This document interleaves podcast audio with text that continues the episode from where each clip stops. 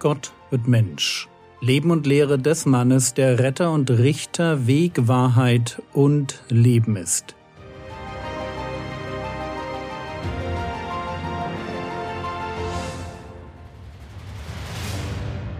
Episode 303 Kleiner Exkurs zum Gebet.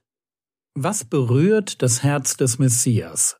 Das war die Frage, mit der wir uns in der letzten Episode beschäftigt haben. Und die Antwort war die, der Herr Jesus ist tief betrübt über den geistlichen Zustand der Menschen, denen er in seinem Dienst begegnet. Er lehrt, predigt, heilt, aber gleichzeitig sieht er, was noch zu tun ist, wie groß das Problem ist, wie viele Menschen ohne Gott verloren gehen. Und es tut ihm in der Seele weh. Die Ernte zwar ist groß, die Arbeiter aber sind wenige. Was sollen die Jünger tun? Matthäus Kapitel 9, Vers 38. Bittet nun den Herrn der Ernte, dass er Arbeiter aussendet in seine Ernte. Die Jünger sehen sich an dieser Stelle noch nicht als Lösung des Problems. Sie sind erst einmal nur die, die ihren Rabbi begleiten.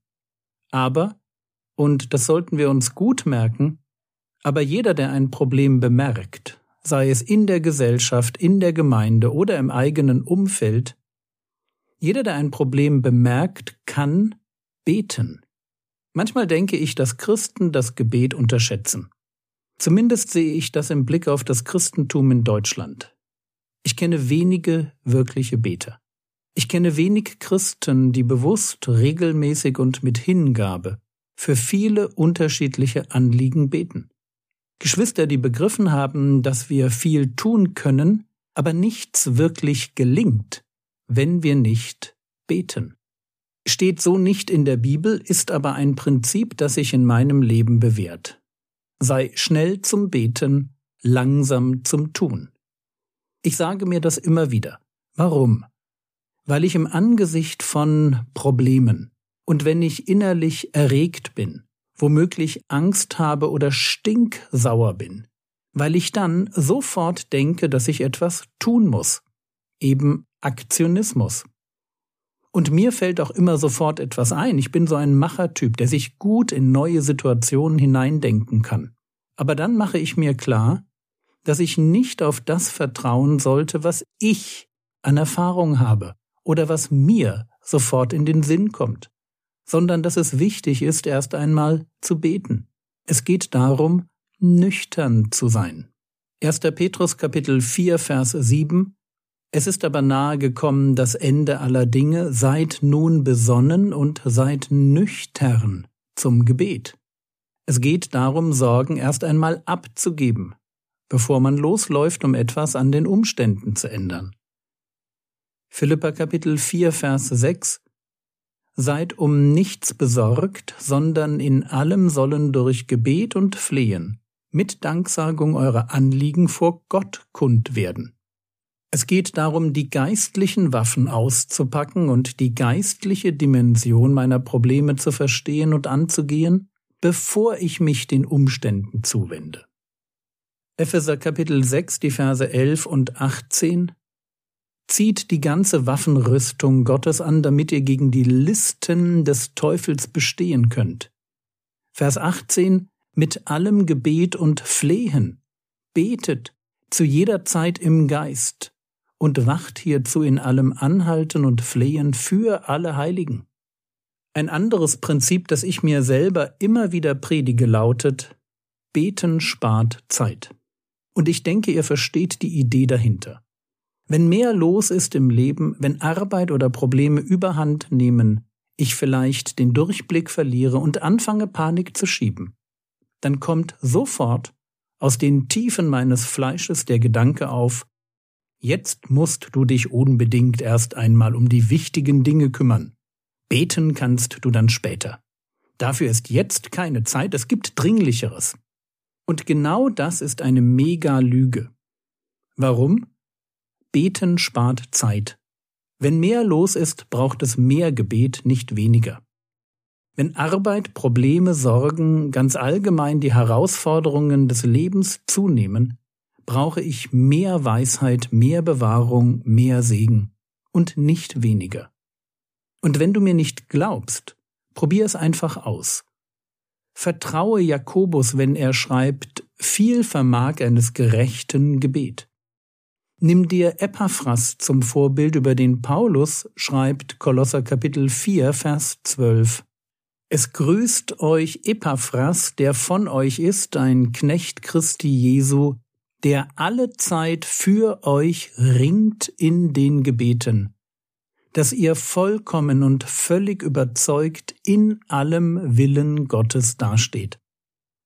Oder nimm Paulus ernst, Römer Kapitel 12, Vers 12. In Hoffnung freut euch, in Bedrängnis hart aus, im Gebet haltet an. Wir hören das womöglich nicht gern, aber Leben misslingt, weil wir viel zu wenig beten. Oder auf eine Weise, die nicht in Anlehnung an das Vaterunser dem Vorbild entspricht, das der Herr Jesus uns gegeben hat. Eine Strategie des Teufels, um geistliches Leben von Christen langsam aber stetig kaputt zu machen, besteht darin, dass er ihnen die Zeit zum Gebet nimmt. Ich sage mal zeitraubende Hobbys, Social Media, Serien, Punkt, Punkt, Punkt.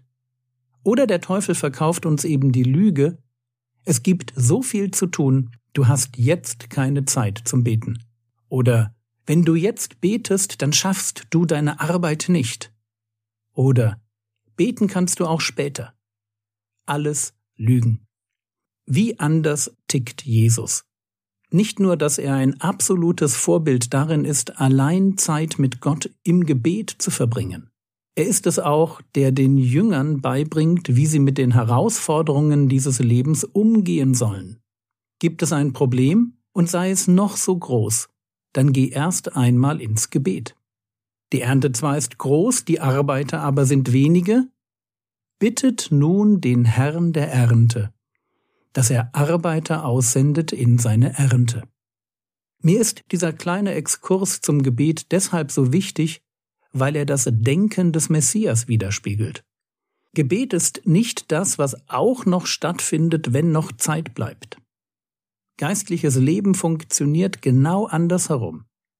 Erst kommt das Gebet und aus dem Schwung, den das Gebet in mein Leben hineinbringt, aus diesem Schwung heraus, mit der Kraft, der Weisheit, dem Trost und dem Segen des Gebets, damit gehe ich die Aufgaben an, die vor mir liegen. Erst falte ich die Hände, und dann schaue ich, was passiert, nicht umgekehrt. Das ist, was Jesus hier seinen Jüngern beibringt. Ja, er wird sie aussenden. Er wird ihnen Vollmacht und eine unerhörte Berufung geben. Aber vorher sollen sie beten. Jesus sendet solche, die zuerst gebetet haben. Und ein Grund dafür ist wohl der, dass Gebet mein Herz verändert. Bevor ich brauchbar bin, um Gott zu dienen, brauche ich ein Herz, das so schlägt wie das von dem Herrn Jesus. Mich soll innerlich bewegen, was ihn bewegt. Und wenn es um Evangelisation geht, dann wird mein Gebet um Arbeiter, die Gott in seine Ernte aussendet, etwas mit meinem Herzen machen. Je ernsthafter und hingegebener ich dieses Gebot meines Herrn erfülle, desto mehr wird der Geist Gottes auf mein Herz eine Last für verlorene Menschen legen. Wenn ich immer wieder, gerne auch mit Fasten und Flehen, Gott bitte, dass er Evangelisten in meinen Stadtteil schickt, um meine Nachbarn zu erreichen, dann werde ich die Menschen um mich herum mit anderen Augen ansehen. Ich werde ihre Verlorenheit mehr empfinden. Ich werde mich selbst als einen Teil der Lösung begreifen. Und ich werde ganz automatisch darüber nachdenken, was ich tun könnte, um ihnen das Evangelium zu bringen. Gebet verändert mein Herz. Und nur Menschen mit veränderten Herzen, die kann Gott senden.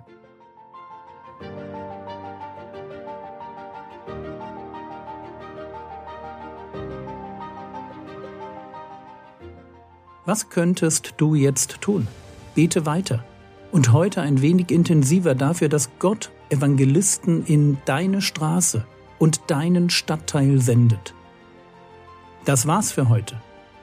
Am Freitag schicke ich über die Frogwords App und über einen E-Mail-Verteiler wieder drei Gebetsanliegen raus. Wenn du sie bekommen möchtest, schreibe mich einfach an. Kontakt at frogwords.de der Herr segne dich, erfahre seine Gnade und lebe in seinem Frieden. Amen.